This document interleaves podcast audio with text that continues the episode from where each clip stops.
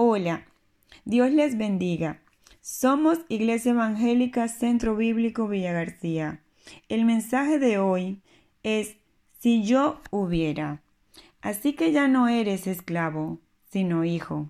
Y sí, hijo, también heredero de Dios por medio de Cristo. Gálatas 4:7. Quizás cuando te paras a mirar al pasado, no te quedan ganas de jactarte. Tal vez recuerdes escenas de tu historia que te gustaría borrar, pero ahí están, recordándote tu maldad. Tal vez te sientas como el apóstol Pablo, que reconoce su indignidad al escribir Soy el más pequeño de los apóstoles, que no soy digno de ser llamado apóstol, porque perseguía a la iglesia de Dios. Primera de Corintios 15, 9. Son realidades que forman parte de nuestra historia y ante ellas tenemos que escoger sobreponernos al pasado y establecer un cambio o permanecer controlados por el pasado y crear todo tipo de excusas.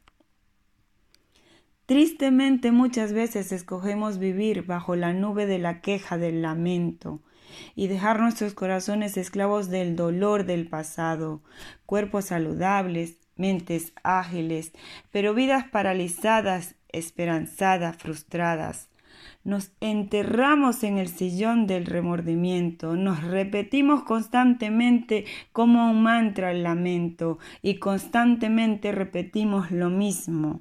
Si yo hubiera, si hubiera nacido en otro lugar o familia, si hubiera recibido otro trato, si hubiera tenido otros recursos. Quizás utilicemos otras palabras y quizás tengamos muchos motivos para estos lamentos. Si te sientes así, recuerda las palabras del Señor Jesús.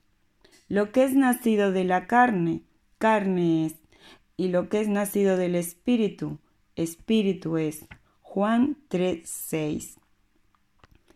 La restauración de nuestro pasado no está en nuestros lamentos, sino en acercarnos a Cristo.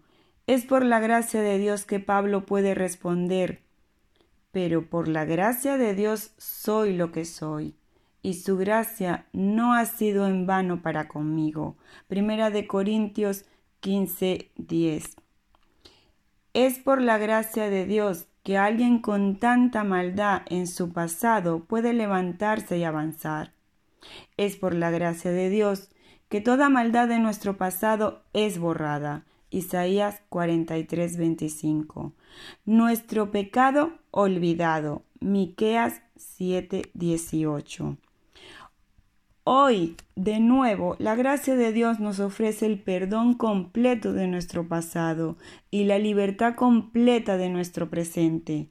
Mira hacia Cristo y entrégale tu pasado para que puedas caminar libre hacia la esperanza, hacia la meta de la bendición de Dios. No hay absolutamente nada en tu pasado que hoy Cristo no pueda perdonar. Descansa en la gracia de Dios para tu vida.